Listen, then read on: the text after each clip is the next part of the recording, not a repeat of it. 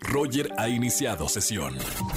Estás escuchando el podcast de Roger González en Exa FM. Seguimos en XFM 104.9, señoras y señores. Está Roy Mata con nosotros, paramédico. ¿Cómo estamos, Roy? ¿Qué onda, Roger? Muy bien. ¿Y tú qué tal? ¿Cómo estás? Muy bien. Oye, respondiendo a la pregunta de, de mucha gente, cuando hay algunos accidentes, primeros auxilios es muy necesario saber qué hacer en ese momento. La primera pregunta, ¿qué hacer si un bebé se está ahogando? Primeros auxilios. Mira, es muy importante este tema porque es muy común, aunque no lo creas, y más que nada para esas familias que tienen pues a hijos pequeños. Y tenemos que saber identificar si es un niño o un bebé, un lactante. Si es un lactante, eh, lo tienes que colocar en tu antebrazo, tienes que cargar al bebé, tú te sientas y pones su cabeza hacia abajo, boca abajo, Sí. y lo colocas en tu antebrazo, en tu mano izquierda. Y con tu brazo derecho le vas a dar palmadas en la espalda. ¿Cuántas palmadas le vas a dar? Cinco palmadas, ¿ok? ¿Son, Y después son- de esas son cinco palmadas, palmadas- suaves o palmadas un poco más fuertes? Tratándose de No, un bebé son- lactando. son palmadas a una buena eh, fuerza Sí. para que es básicamente le quieres sacar el aire al bebé para que expulse lo que está obstruyendo la vía aérea. Perfecto. Y después de esas palmadas, giras al bebé y le haces cinco compresiones sobre el esternón. ¿Qué es el esternón? El hueso que pasa justo en medio del tórax. Perfecto, por las costillas en medio.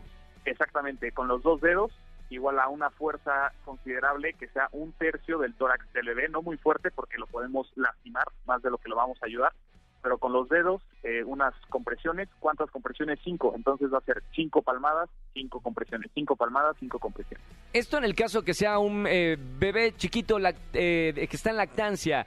Cuando ya es un niño o un poco más adulto, ¿qué se puede hacer?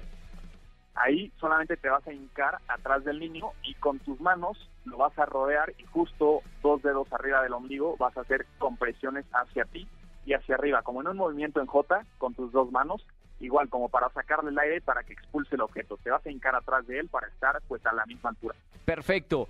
Otra pregunta de nuestra gente en redes sociales. ¿Qué hacer si te muerde un perro? Que también supongo que es uno de los accidentes más comunes, ¿no? De primeros auxilios. Claro que sí, esta es una situación muy común y mira, lo más importante aquí es evitar posibles infecciones. Sí. ¿Cómo vamos a hacer esto? Pues teniendo o haciendo una limpieza profunda. Todo esto lo puedes hacer con jabón quirúrgico, que es como lo indicado, es un jabón especial que venden en, en las farmacias, o no hay otra cosa al alcance, con jabón de manos que tienes en el baño de tu casa y agua. ¿Cuánto tiempo vamos a hacer esto? 10 minutos. 10 minutos continuos haciendo una limpieza profunda y ya después tienes que evaluar pues la herida, qué tan grave es.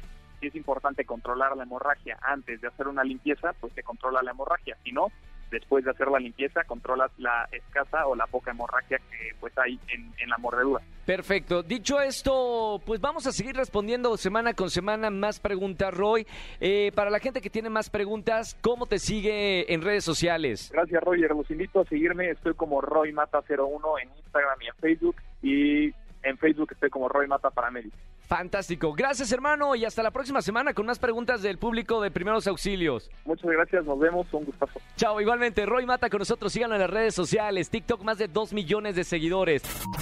Escúchanos en vivo y gana boletos a los mejores conciertos de 4 a 7 de la tarde por Exa FM 104.9.